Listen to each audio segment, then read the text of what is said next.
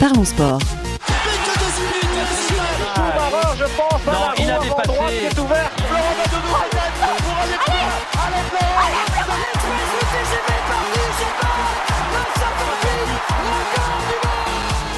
Parlons sport. Une émission animée par Gilles Bombard. Bonjour à toutes et à tous, très heureux de vous retrouver dans Parlons Sport chaque semaine. Retrouvez-nous à la radio, sur les réseaux sociaux et en podcast. Euh, Parlons Sport au cœur de l'actualité, plus que jamais sur toutes les surfaces. Sont présents avec nous aujourd'hui. La régime est synonyme de cage pour lui où distribue ses punchlines sonores. C'est Julien Mathieu. Salut Julien. Salut Gilles, salut à toutes et tous. Le spécialiste des coups d'éclat et des placements immobiliers quand il baisse euh, la garde, c'est John. Salut John. Salut. Parlons sport avec plusieurs disciplines qu'on va mixer pour euh, l'octogone aujourd'hui. On va voir ça avec euh, ce petit sommaire.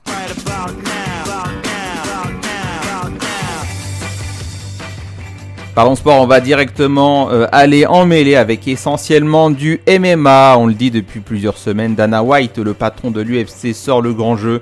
Et la carte du week-end dernier était très attendue. L'UFC 287 à Miami avec euh, enfin, enfin la revanche d'Israël Adesanya contre Alex Pereira. La victoire du combattant nigérian contre son pire chasseur. On reviendra bien sûr longuement sur ce main event. Et on descendra d'une catégorie pour revenir sur l'autre affiche de la carte principale. Georges Masvidal n'a rien pu faire contre Gilbert Burns. Et tout de suite, allons-y, on entre en mêlée, retour sur l'UFC 287. I'm the most brutal and vicious and most ruthless champion there's ever been. There's no one can stop me. I'm the best ever. Fighting Holyfield in the right ear. Quand les types de 130 kilos disent certaines choses, ceux de 60 kilos les écoutent.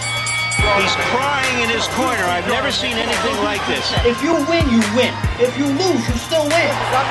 T'as pas mal, c'est pas mal. T'as pas mal, c'est. I'm gonna show you how great I am. Il était la proie préférée d'Alex Pereira et il a décidé de conjurer le mauvais sort et de lui renvoyer ses trois flèches. Il fallait croire en lui. Israël Adesanya, animé par la volonté du feu, met fin à l'arc Nemesis. Et toi, John, tu as cru en lui. Israël the Dog a largement répondu présent le week-end dernier. Oui, effectivement, ça a été un combat épique, un combat qui entre dans, dans les annales de l'UFC maintenant. C'est un combat d'anthologie, une revanche qui, qui immense. Très peu de personnes l'attendaient en fait cette, euh, cette victoire après trois défaites contre sa bête noire qu'il a dominé trois fois évidemment, comme on l'avait dit euh, la dernière fois, mais magnifique avec la manière. Avec la manière, avec le show, on va revenir dans le détail euh, de tout ça.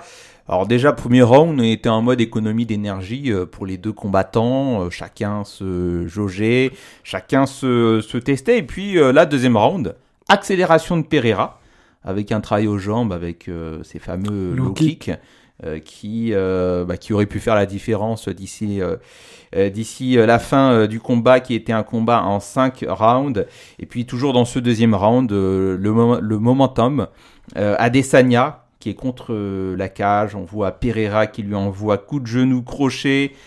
Et un premier crochet en contre d'Adesanya, puis un deuxième qui envoie euh, littéralement dormir Alex Pereira. Un dernier coup de poing marteau.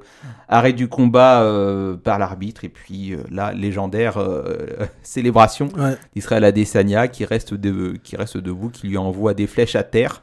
incroyable. Incroyable. Terrible, c'est Ouais. c'est vraiment terrible en fait ce, ce scénario-là. Oui, effectivement, moi quand j'ai vu le euh, quand le combat a commencé, c'était pour moi à peu près la même physionomie que le combat précédent, que le, le premier combat en MMA avec la défaite d'Adesanya. C'était, euh, moi j'étais assez surpris de voir Adesanya vouloir échanger debout, vouloir à tout prix montrer sa supériorité technique. Il est supérieur techniquement à, à Pereira, hein, que ce soit en boxe taille ou en MMA en termes de striking. Il lui est supérieur, mais il cherchait le coup dur. Cette fois, il voulait en terminer le plus tôt, le plus tôt possible. Pereira euh, Adesanya. Adesanya Adesanya, ouais, ouais. Il n'était pas dans le, on va dire, il n'était pas dans le calcul de, je vais temporiser. Moi, j'ai été surpris. Je me suis dit bon, s'il fait ça au premier round, s'il essaie de montrer sa supériorité et qu'il cherche le coup dur, si jamais ça marche pas, très rapidement, il va se mettre à faire du MMA, c'est-à-dire à enchaîner avec des amenés au sol et, et des contrôles au sol, de la lutte, quoi, tout simplement. Mais tu penses pas qu'il voulait le terminer en un coup, mais plutôt sur contre? Parce Si, que si, Pereira, il était plutôt euh, entreprenant. Oui, euh, maintenant avec euh, comment dire avec la, la- le, le combat complet qu'on a eu, on a compris sa stratégie. hein. Ouais. C'était une stratégie travaillée.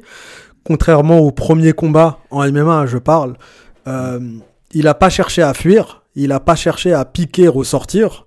Il a vraiment voulu euh, L'amener vers lui et puis le contrer. le laisser rentrer dans la zone de Pereira, hein, dans la zone de confort d'Alex Pereira, du Ouais. Poatan, et le prendre, le cueillir à froid en contre. Ce, Ouais. euh, la, la, ch- la, la chose à laquelle ni Pereira ni personne ne s'attendait. hein. Là, contrairement au combat précédent, on a vu un, un Adesanya qui allait, euh, enfin, je veux dire, je pense pas qu'il faisait exprès de d'être d'être euh, dos à la cage. Hein. C'est Pereira qui réussissait à le cadrer. Mais cette fois-ci, à la différence du, du précédent combat, il était parfaitement lucide. Il se mettait en garde. Ouais. Il essayait pas de désengager, c'est-à-dire de de sortir de la zone euh, de confort de son adversaire. Il essayait pas de l'attraper, ce qu'il faisait dans le combat précédent, pour annuler en fait les coups d'un striker, les coups de quelqu'un qui est dont la spécialité est la boxe taille, c'est d'attraper par la nuque et de baisser la tête de son adversaire, comme ça il peut plus mettre de coups. Il est et de le coller à vous, de le ramener vers vous et de le coller à vous, comme ça ses coups n'ont plus le même impact. Ou bien de te de comment dire ce qu'il faisait aussi au premier combat, de tenir ses ses poignets de l'attraper par les poignets, de tenir un seul poignet suffit, comme ça on l'empêche de, de donner un coup, on va dire, à pleine puissance. Là, ce qu'il a fait, c'est qu'il a accepté de prendre les coups, il a largement accepté d'être dans la zone de danger, Il- donc c'était une stratégie très risquée. Hein. Ouais, et d'ailleurs, paradoxalement, Pereira, c'est lui qui a la ceinture, c'est lui qui a pris les risques. Exactement, ouais. Et ben Pereira, pour le coup, selon moi, mais pas seulement selon moi, parce que j'ai vu la déclaration de Cormier tout à l'heure, Daniel Cormier, le commentateur de l'UFC, mais moi c'est ce que j'ai dit tout de suite après le combat. Il y a eu un certain excès de confiance, on va dire, d'Alex Pereira. Quand on a vu le- l'entame du deuxième round, euh, on s'est dit ça y est, là ça va se finir au deuxième round, il va encore mettre KO Mm. à Desania. C'est exactement la même chose, il l'accule, il réussit à le cadrer contre la cage, Ouais. et ensuite il va le, le mettre KO. Dès Sauf- qu'il lui met le coup de genou, là, on se dit, oh là là, terminé. Ouais, exactement. On, on, a, on s'est tous dit ça, hein, on s'est tous dit. Mais en fait, on avait un, un Adesanya, encore une fois, Israël Adesanya, qui était, qui voyait parfaitement tout ce qui se passait, qui était dos à la cage, parfaitement lucide et qui savait exactement quoi faire. Il attendait euh, l'ouverture qu'il fallait pour envoyer son coup dur. Voilà. Et a- donc là, on a vu toutes les qualités de contreur d'Israël Adesanya. Magnifique. Comme tu l'as dit, il, il était lucide, ça faisait partie de son game plan. C'est surtout qu'il était lucide. Sinon, Adesanya a toujours été quelqu'un de très chirurgical et il a la capacité d'envoyer, de mettre KO n'importe quel combattant de sa catégorie. On l'a vu contre euh, euh, Paulo Costa, hein, notamment, le, le futur adversaire de Shimaev. On a vu qu'il a mis KO d'une façon un peu similaire sur un contre. hein. Et alors, ce qui était aussi spectaculaire, euh, c'est euh, aussi les déclarations d'après-combat d'Israël Adesanya qui expliquent euh, exactement ce que tu viens de dire et qui il décrit son, son, son game plan. Euh, laisser euh, Pereira prendre confiance et puis le mettre à terre en un coup. Il dit, il, il dit exactement, il est tombé dans mon genjutsu. Oui, La référence à Naruto pour les personnes qui, qui connaissent le manga. Effectivement, c'est un grand fan de manga et évidemment, il est un très grand fan de Naruto. Effectivement, il est tombé dans son genjutsu. Il lui a donné une illusion et Pereira En fait, est resté oui, oui, coincé en- dedans. Quand on revoit le combat, il lui a, il y a vraiment, on pense vraiment que Adesanya est terminé. On a vraiment l'impression qu'il fait le, en fait, il fait le, il fait le gars qui est touché. Il fait l'adversaire qui est touché, qui en peut déjà plus. Et bim, t'as Pereira qui garde complètement ouverte. C'est comme si ses bras, ils étaient là. hein. C'est comme s'il était tout nu. hein. Dans un sport de combat, quand t'as pas de garde, c'est comme si t'étais tout nu, que t'avais aucune défense. Le menton grand exposé, c'est euh, exactement ce qu'il voulait, ce qu'il voulait provoquer. Et c'est ce qu'il a eu. Et il a très bien utilisé cette faille. Effectivement, il est tombé dans son genjutsu. Il n'y a pas à dire. Donc Pereira n'étant ni euh, Sasuke ni Itachi, impossible euh, d'en sortir euh, indemne. Effectivement. Alors finalement, est-ce qu'on peut dire que euh, la faute de, de, de Pereira, c'était d'avoir baissé sa garde? Il, il perd ce combat sur ça quand même. c'est d'avoir baissé sa garde, c'est peut-être de ne pas avoir pris au sérieux cette revanche, Peut-être qu'il s'est dit, bon, je l'ai battu trois fois, là, ça va être une formalité, hein. je vais le rebattre euh, bien avant la fin du combat, premier, deuxième round. Et c'est ce qu'il a dû se dire, d'ailleurs, au deuxième round, il a dû se dire, ça y est, je le termine maintenant. Excès de confiance, comme je l'ai dit dès la fin du combat, excès de confiance qui lui a coûté très très cher. Alors finalement, il n'y a pas eu de, de, de nouveautés en termes de game plan. On pensait que Adesanya allait éventuellement sortir la carte euh, du sol. Euh, finalement, non, il est resté euh, sur son point fort, le striking, et on n'a pas eu de sol en fait sur ce combat. Ouais, ouais. Bah, j'ose espérer, j'espère en tout cas que si le coup dur n'était pas passé, j'espère qu'il avait euh, dans sa poche, on va dire, un, un plan, un plan B qui consistait à faire une Nganou, c'est-à-dire à utiliser la lutte et le contrôle au sol, parce qu'il en est capable contre Pereira, il l'a fait, il l'a contrôlé au sol plus de 3 minutes 40 au précédent combat. Il en est capable, j'ose espérer, j'espère qu'il avait encore ça. Et s'il avait ça encore dans, comment on appelle euh, le truc où on prend ses flèches là? Dans son, euh, ouais, je sais pas, dans, dans sa boîte, on va dire Ouais, ça. Dans on son étui ça. à son J'espère qu'il avait, euh, qu'il avait, j'ose espérer qu'il avait ce, ce plan de secours qui était Ouais. d'utiliser la lutte et de faire une Nganou, ce qu'Nganou avait fait contre Cyril Gann à partir du troisième round. J'ose espérer qu'il avait ça. Je- Mais en tout cas, moi, je le voyais euh, gagner de cette façon-là. S'il devait gagner, je le voyais pas gagner par KO. On va être, euh, on va être honnête. Il a surpris. il- La façon dont il a gagné a surpris tout le monde. hein. Dans son carquois, Ah oui. John. Dans son carquois, ok. Ouais, on, on dira boîte à idées la prochaine fois Ouais. comme ça, tout le monde comprendra. Mais après, euh, quelques, quelques jours avant, je regardais les, les vidéos que faisait l'UFC sur euh, la préparation des combattants et on avait quand même l'impression de voir un, un Adesanya qui était ultra préparé. Mais euh, comment dire, ultra préparé mentalement.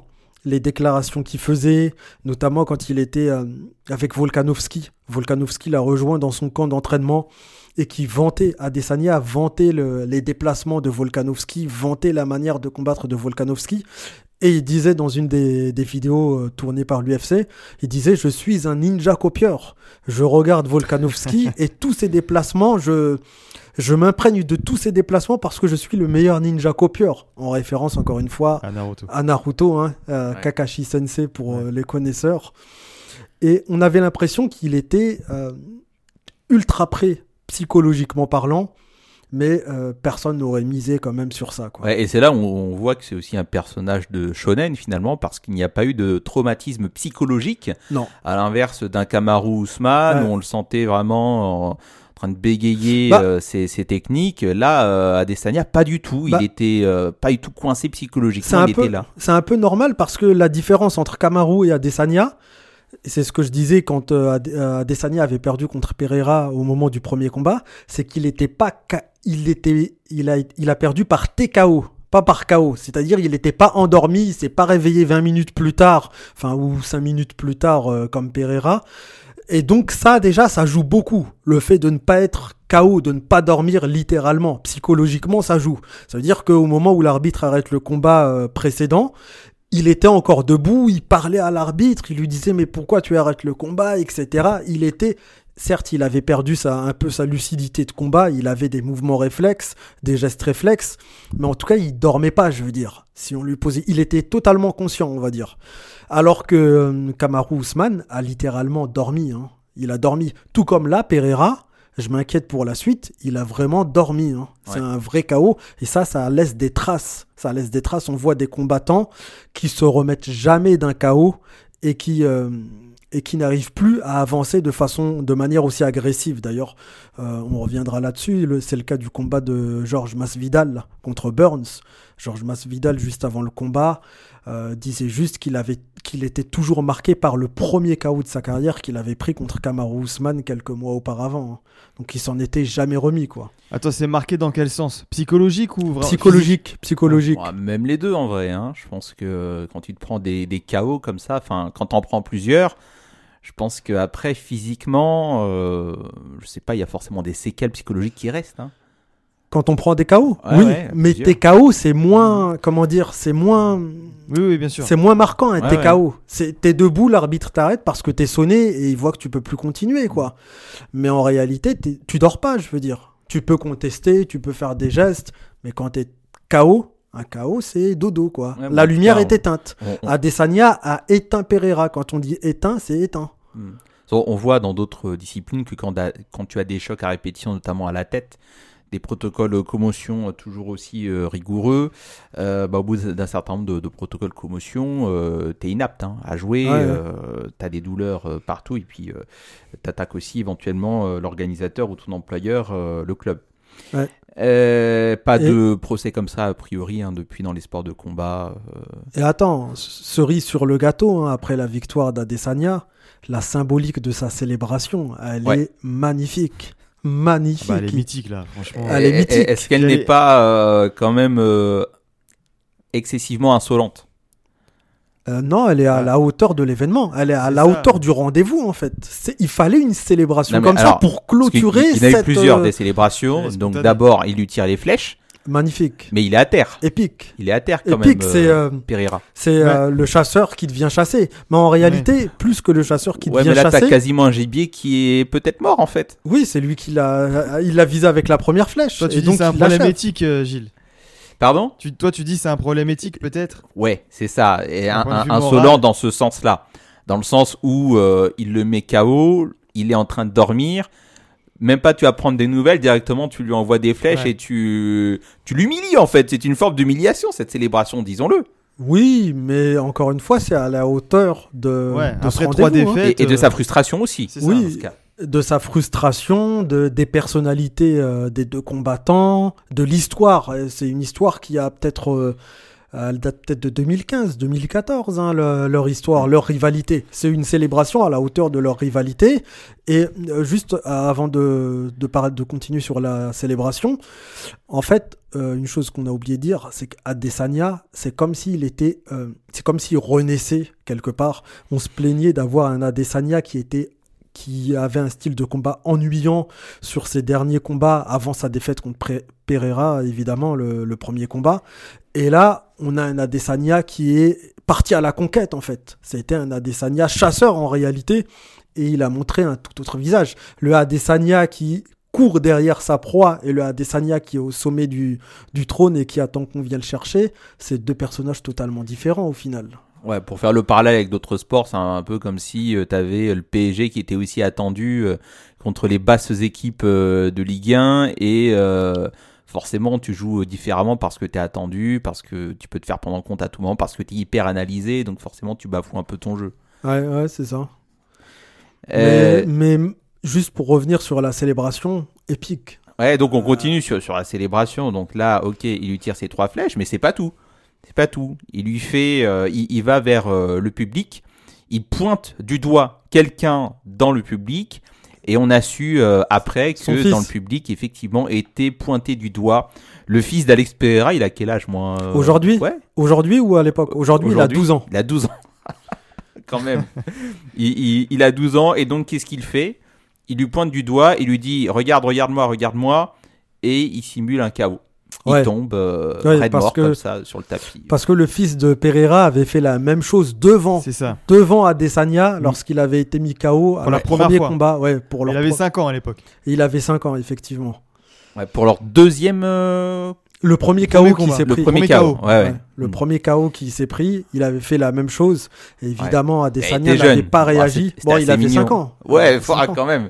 C'est t'as un petit de 5 Mais ans après, qui fait ça, attention. tu te dis euh, bon. Attends, je, quand même, faut rappeler, faut réactualiser. Au moment du premier combat de MMA, c'est-à-dire il y a cinq mois, euh, comment dire, Alex Pereira taquinait Adesanya en remontrant, la- en republiant la vidéo de son fils qui tombait. Ah d'accord. Ouais, ouais, il Ouais, l'a ressorti. euh, Et son fils a refait mine de tomber il y a, il y a cinq mois pour, euh, c'était de la taquinerie, on va dire. Ouais, ouais, parce que même Bon, Pereira a réagi. comme ça, ouais. Ouais, a réagi. Il est beau joueur, hein, parce qu'il a, il a dit, euh, il a déclaré, euh, euh, donc après cette célébration-là, s'il s'est senti mieux de cette manière, d'accord, euh, c'est un soulagement. Si c'est mieux pour lui, d'accord. Voilà. Lui, Ouais. lui n'aurait pas fait ça, mais en gros, il dit si c'est mieux pour lui, euh, d'accord. Ouais, non, mais là, quand, euh, dans la manière, euh, avec la manière dont tu expliques les choses, je suis moins choqué de, de ça remis dans son contexte. euh, par rapport à la première célébration où le gars il est euh, complètement en train de dormir euh, Ouais. et, Ouais. et- et il continue de- d'en- d'enfoncer le clou Mais si euh, à je sa devais- manière. Si je devais en retenir une, c'est la première avec les Ouais, flèches. forcément, elle est marquante. tu t'attends elle est pas plus du belle. tout, tu Elle est plus belle. ouais. Tu t'attends pas du tout. Enfin, tu, il il l'enchaîne. Ouais. Tu dis, euh, ouais, sérieusement. Mais John, d'ailleurs, est-ce que c'est, est-ce que ça a déjà été vu une célébration aussi spontanée tout de suite, vraiment immédiatement après le chaos? Parce que là, il se relève euh, du dernier coup, coup de marteau qu'il lui donne, il se relève et Ah, immédiatement il décoche trois flèches. Instantanément, ouais, non, je pense. Non, il y en a pas. hein. J'en ai pas en tête, en tout cas. J'en ai jamais vu. Ouais, il y avait. Des euh, célébrations aussi belles et aussi spontanées, non. Alors, dans un autre registre, tu avais la danse de John Jones après avoir. euh, Ouais. Mais c'est euh, quelques étranglé secondes après. Selgan. quand même. Oui.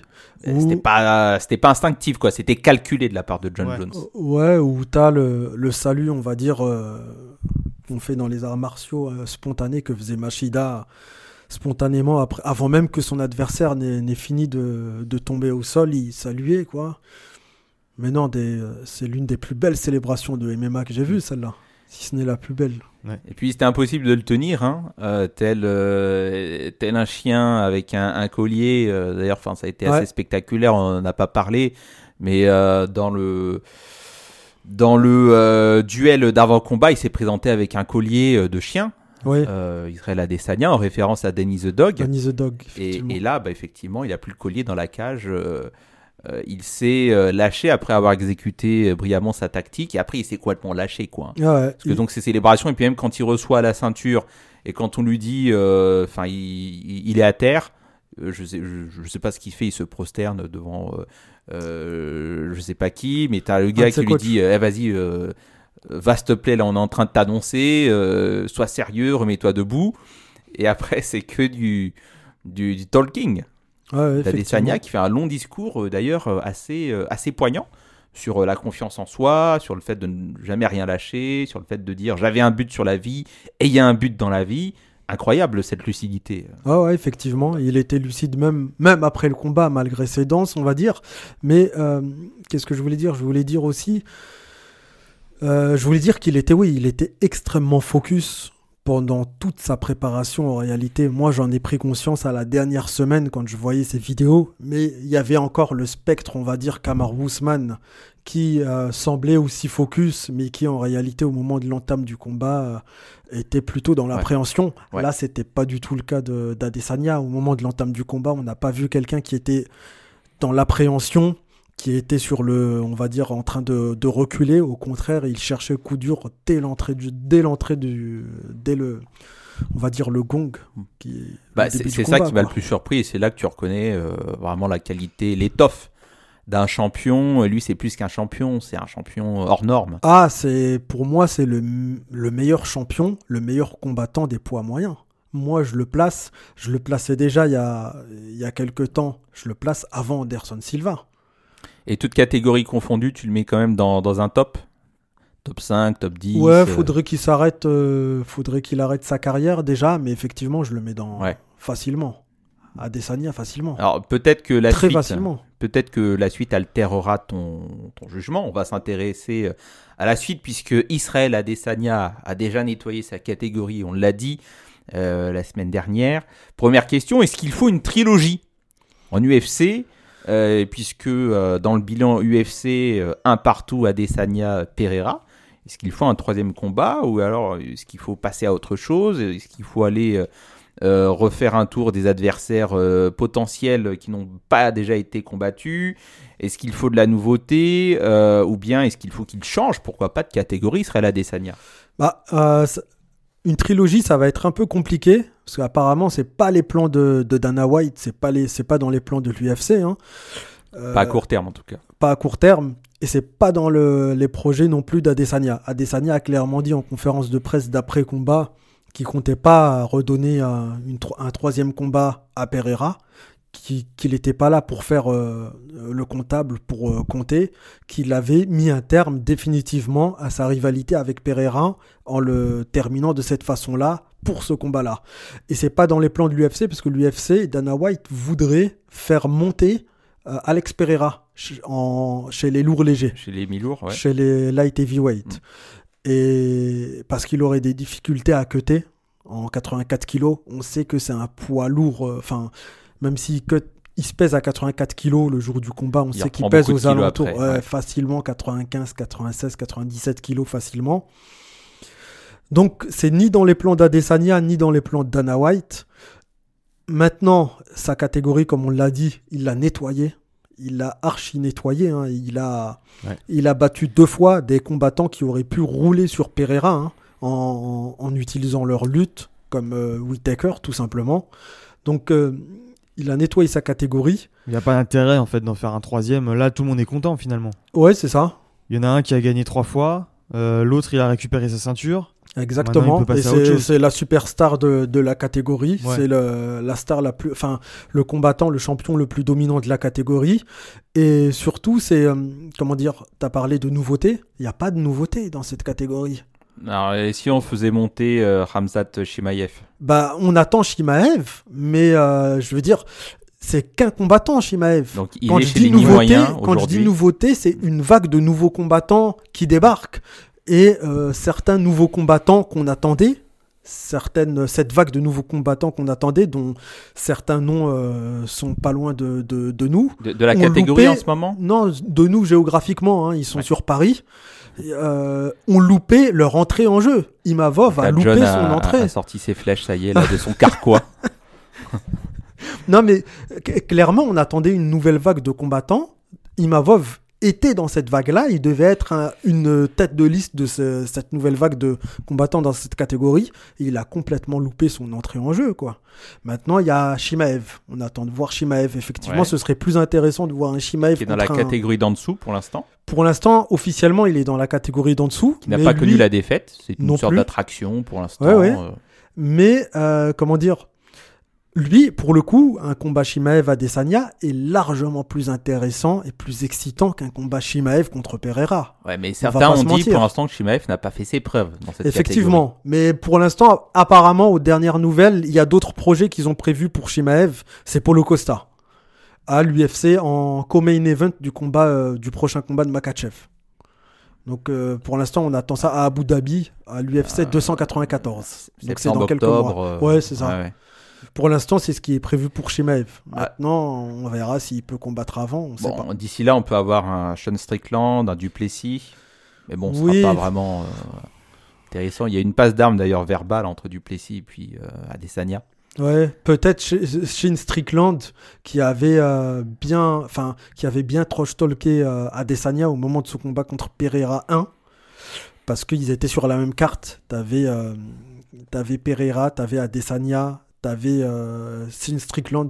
Ils étaient tous sur la même carte. Ouais. Euh, non, pardon, sur la carte précédente, au moment où euh, Shin Strickland il s'était pris le KO par Pereira, bah, il avait très très bien trash talké Adesanya. Ça pourrait très bien vendre, mais sportivement, le numéro 7 contre le numéro 1, je sais pas. Euh, le- un duel euh, africain, Duplessis, euh, Adesanya. Bon, je sais pas si t'as vu, mais euh, Duplessis est euh, là, euh, comment dire, euh, critiqué sur le fait que euh, non, en fait, c'est pas, c'est pas réellement un, un Africain, Adesanya. Il a le passeport euh, néo-zélandais. Euh, moi, Duplessis, sud-africain, je suis le vrai représentant de l'Afrique. Ouais, t'as une petite passe d'armes comme ça, mais je sais pas si dans une cage Ouais, ça non. vaudra quelque chose. Dans une cage, ça vaut rien, et même Ouais. ça fait pas tellement vendre que ça, ce genre d'argument bidon, quoi. Donc ouais, je, je vois pas à- actuellement, c'est on est dans le flou pour l'avenir à la fois de Pereira, mais aussi de d'Adesanya en termes de d'adversaire, je veux dire. On est dans le flou sur leur adversaire potentiel. Mais s'il lui reste euh, quelques combats à Desania avant de prendre sa retraite, je sais pas si c'est dans ses projets là euh, tout de suite, mais euh, on peut attendre euh, de lui euh, qu'il ait comme target euh, Hamzat Chimaev. Oui. Ouais, ouais. Est-ce qu'il pourrait aller de nouveau tester, euh, se tester dans la catégorie supérieure Oui, c'est possible. Il a déjà C'est fait. probable qu'il essaye, euh, qu'il se challenge encore Ouais. en, en montant dans la catégorie supérieure. Bon, ça ne lui a pas réussi. hein, Ça lui avait pas réussi contre euh, le champion, c'était le polonais, il me semble, ou le tchèque. Non, c'était contre le polonais. Et non, ça lui avait pas réussi. hein. Clairement, c'était une supériorité de, de la lutte du polonais, du champion de l'époque, contre Adesanya. Et un manque de puissance, on va dire, contre ce- dans cette catégorie-là pour de sa part. Quoi. Mais on avait aussi euh, évoqué, bon, ça fait partie là, on est dans, dans, dans de la MMA fiction, hein, euh, Kamaru Usman qui monte. Forcément, bon, ils vont pas se combattre euh, les deux. Si Kamaru Usman monte, et Adesanya, ça pourrait le pousser à monter aussi. Oui, mais après on n'en est pas là, quoi. Ouais. Kamaru Usman qui monte, faut déjà qu'il se refasse dans sa catégorie pour l'instant. Mais de toute façon, on on n'attend pas qu'un autre monte pour. euh, Non, vois, non, En non. général, c'est plus- on, on va chercher. Non, mais en fait, on, on- on se demande qui va affronter Adesanya, mais euh, parce qu'il a nettoyé sa catégorie, Oui, mais en réalité, il pourrait très bien affronter quelqu'un qu'il a déjà battu au final. C'est ce qui risque de se passer, quoi. Ouais. Lui- lui Peut-être un canonnier envie de deux. faire ça. Mais dans le storytelling euh, UFC, je sais pas si ça arrange vraiment Dana White hein, de, de sortir des cartes fat comme ça à chaque fois qu'il qu'il prépare des affiches. euh, C'est des affiches euh, alléchantes depuis le début de l'année qu'on a quand même là. Ouais, ouais, effectivement. Et, Moi, et donc moi je serais pas surpris qu'on ait dans un an, un an et demi, euh, une trilogie euh, finalement. euh, euh, Pereira, Adesanya. euh, Ouais, c'est possible. Le verdict final. mais qui, mais il y aura un combat avant, quoi. Ouais, ouais, un ouais. combat Ouais, des c'est un, deux ou deux, avant. un ou deux. Ouais. ouais. C'est ça, il faut une story en- entre temps, quoi, une histoire, un Ouais. truc. euh, Ouais, je pense au moins deux combats. Peut-être dans trois combats, on en reparlera. Bon, et ben écoutez, messieurs, euh, je crois qu'on a été complet sur euh, cette magnifique euh, carte. et comme on a un, un cardio à entretenir aussi dans Parlons Sport, on va se quitter quelques minutes. petite pause musicale. On se retrouve tout de suite après. Parlons sport. Une émission animée par Gilles Bombard. De retour dans Parlons Sport, on va maintenant s'intéresser au co-main event de cette carte UFC 287. Georges Masvidal était à domicile et il restera à domicile en Floride pour savourer sa retraite bien méritée après 20 ans de MMA au plus haut niveau. Une dernière euh, défaite contre Gilbert Burns, la quatrième d'affilée quand même pour Masvidal. Quelle impression ce combat te laisse-t-il, euh, John? Donc là, on a descendu de catégorie, on est chez les euh, poids mi-moyen. Ouais. Ouais, chez les welter. Bah, quelle impression me laisse-t-il concernant Masvidal? Bon bah, j'ai envie de dire, il était temps. Enfin, il prend sa retraite, elle est méritée. Et au vu de ses dernières performances, voilà quoi, il- c'est la meilleure chose à faire. Un ancien qui s'est, qui n'a peut-être pas su arrêter au bon moment. Effectivement, il n'a pas su arrêter au bon moment parce que sa fin de carrière, de toute façon, c'était un enfer. hein, ça devenait un enfer. Ne serait-ce que ce que je disais tout à l'heure, ses déclarations très honnêtes avant le combat, euh, quelques jours avant, où il disait euh, son KO contre Kamaru Usman, là, il s'en est jamais relevé jusqu'à présent, quoi. Et on l'a très bien ressenti dans son combat contre Gilbert Burns. C'est plus du tout le même. Je veux dire, un Masvidal, c'est quelqu'un, là, pour le coup, qui, euh, qui attaque plus de la même façon. Il est plus aussi agressif. Il, il a de l'appréhension, quoi. Je veux dire, il a. Ce combat-là l'a marqué psychologiquement à vie. Enfin, ce KO-là, pardon. Et après, pour euh, Gilbert Burns, bon, bah, ça démontre, même du haut de ses 35 ans, depuis sa défaite contre Kamaru Usman, donc le même qui a le même que celui qui a marqué Masvidal, mais dans l'autre sens, qu'il est beaucoup plus intelligent, qui combat de façon beaucoup plus intelligente. qui- Il a un fight IQ qui euh, qui- qu'il a encore plus développé aujourd'hui. Il sait comment combattre euh, tel quel adversaire, enfin comment combattre tel adversaire qu'il a devant lui. Si c'est un striker, qu'est-ce qu'il doit faire? Si c'est un lutteur, qu'est-ce qu'il doit faire? Il prend son temps. C'est plus c'est pas quelqu'un qui se jette euh, comme ça bêtement dans, dans la zone de danger de son adversaire. Voilà, c'est encore en progrès quoi. Alors, John, le, KO dont tu parles, c'était bien contre Covington. Le KO de, de Georges Masvidal Ouais. Non, c'était contre Kamaru Usman. Il s'en est pris Ah, un c'était aussi contre, contre. Covington. Oui, euh, ouais. ouais, ouais. Parce Parce que que, Covington l'avait trash talké après. justement, ouais, c'est ce, ce que j'allais dire. Est-ce que j'allais rappeler euh, Est-ce que tu es d'accord ou pas avec Covington qui dit, euh, en gros, euh, qu'il avait déjà pris sa retraite mentalement Et que euh, il ne voulait tout simplement pas, alors je cite, hein, il ne voulait tout simplement pas avoir à vivre le reste de sa vie en sachant qu'il avait pris sa retraite après que je lui ai botté euh, le derrière. Ouais, je suis d'accord avec le début, le début de la déclaration, mais pas la deuxième partie, on va dire. Mais euh, oui, il avait déjà pris sa retraite euh, psy- mentalement, quoi. Il était déjà. Ouais, C'était un homme brisé. Ouais, ouais. Bon, en tout cas, c'est une Brisé sorte par de, Camaro. une sorte de wildcard. Hein. Tu lui envoies une invitation à Miami, euh, donc dans sa ville de, de naissance. C'était, c'était un cadeau. Il était en, c'était une soirée gala pour lui. Hein, d'ailleurs. ouais, bah, il est parti avec un bon chèque quand même. hein. Ouais, et puis bah, il s'est fait plaisir. Il a vu Donald Trump dans les tribunes. Ouais, il a dit. a, euh, il a salué Donald Trump, je effectivement. rends hommage au plus grand euh, président de l'histoire. Ouais, bon, bref.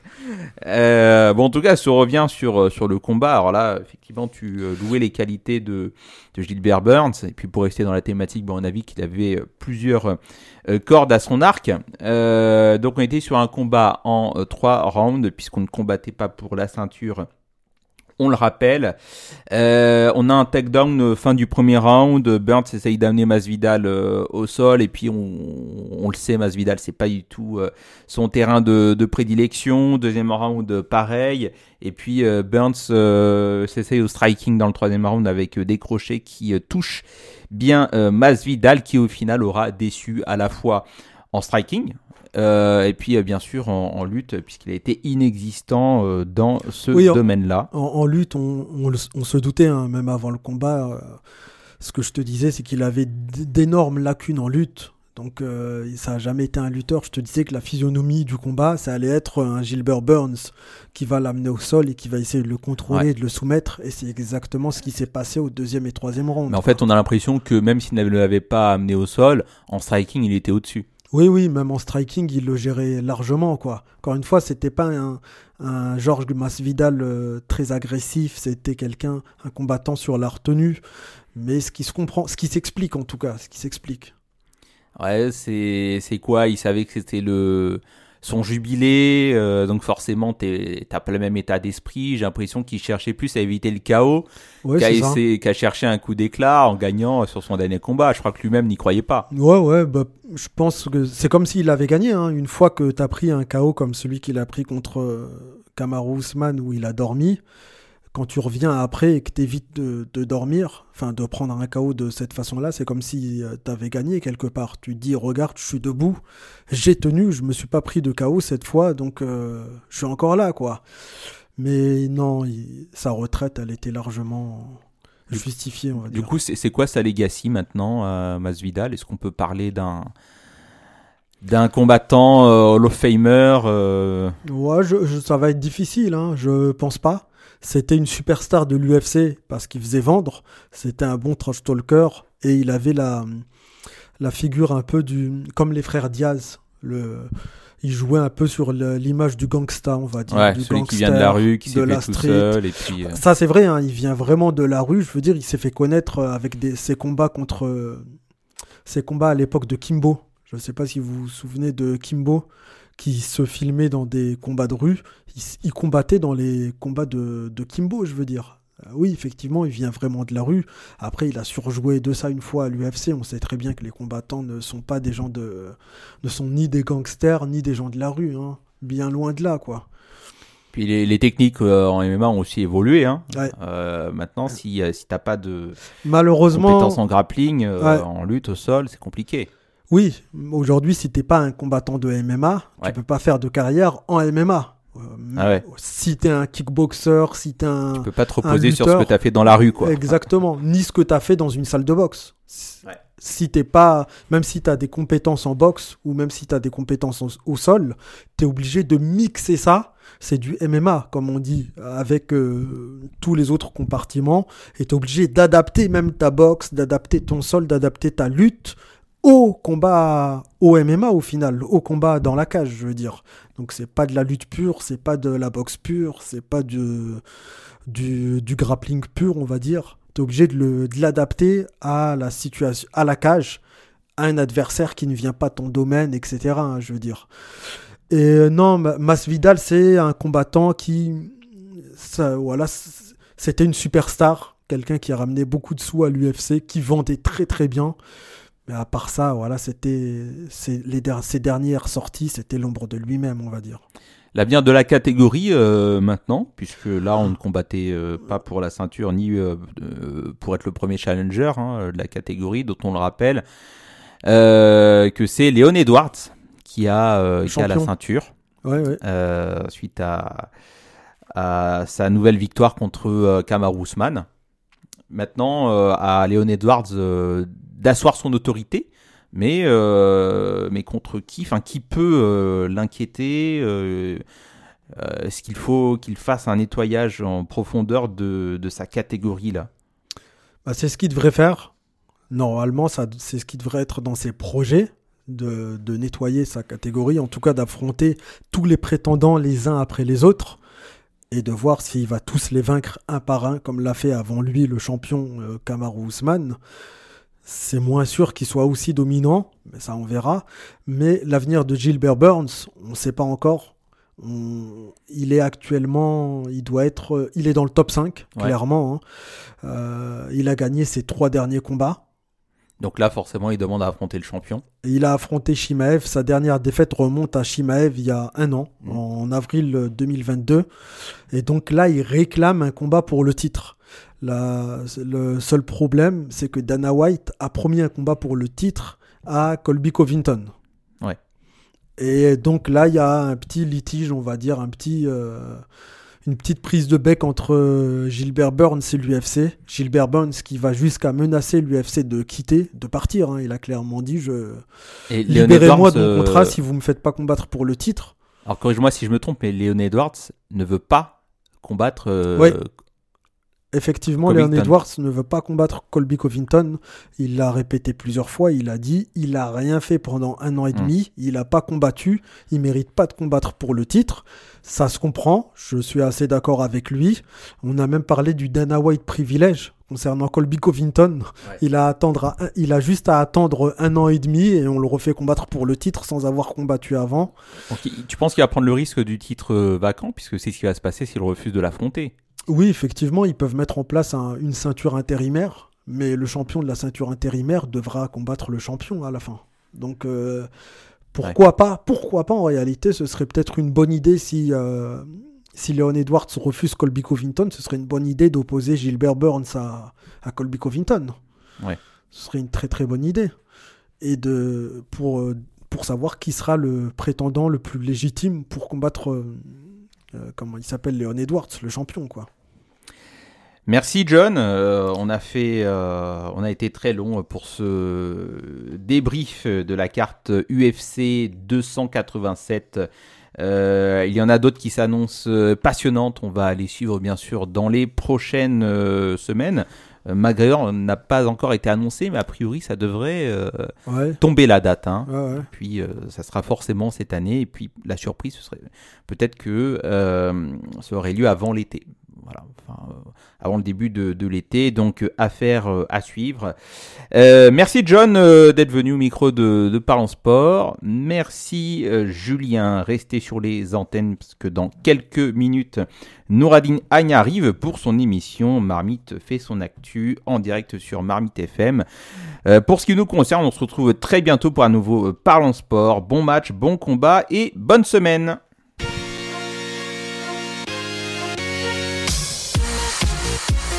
Allez, Florent